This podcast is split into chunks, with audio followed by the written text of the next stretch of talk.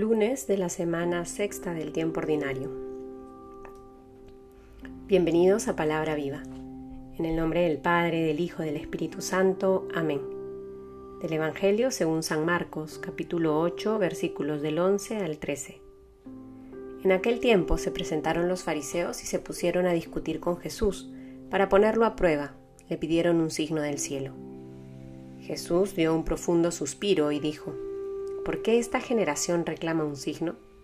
En verdad os digo que no se le dará un signo a esta generación.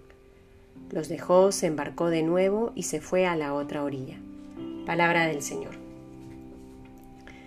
Iniciamos una nueva semana, queridos hermanos, y escuchamos este Evangelio muy breve, estos versículos, apenas tres versículos, donde se nos narra o se evidencia de una manera muy explícita la intención de los fariseos.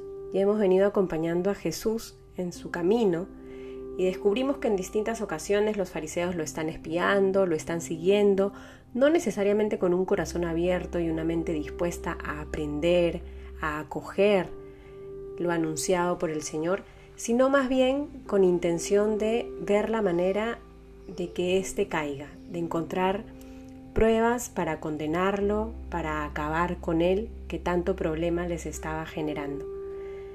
Y en estos versículos se evidencia, como decía, de una manera mucho más explícita esa intención.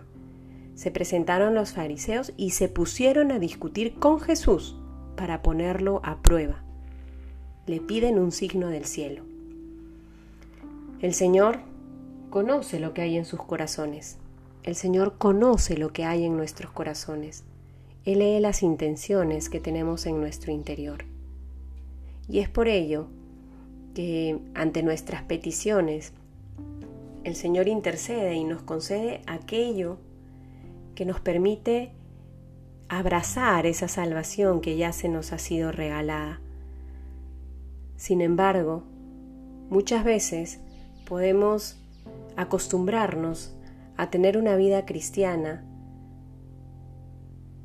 en relación a la experiencia de sabernos escuchados. Mientras más el Señor nos concede los favores que le pedimos, entonces le seguimos. Si las cosas se ponen difíciles, es porque ya de pronto no necesitamos seguir a Jesús. Y nuestro seguimiento lo condicionamos a cuánto nos escucha, entre comillas, sin entender que verdaderamente Jesús sabe lo que necesitamos.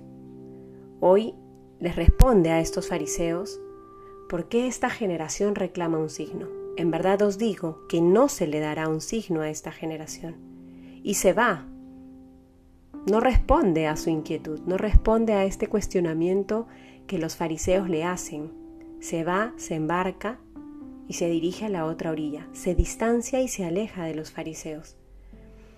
Evidentemente el Señor nos ama profundamente, quiere que seamos felices.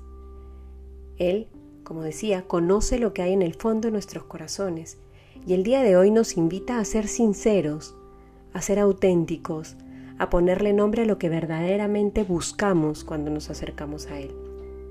Que nos conceda la gracia entonces de poder vivir con esa transparencia, de entendernos como hijos de Dios, llamados a la comunión, a la fraternidad, llamados a la vida auténtica.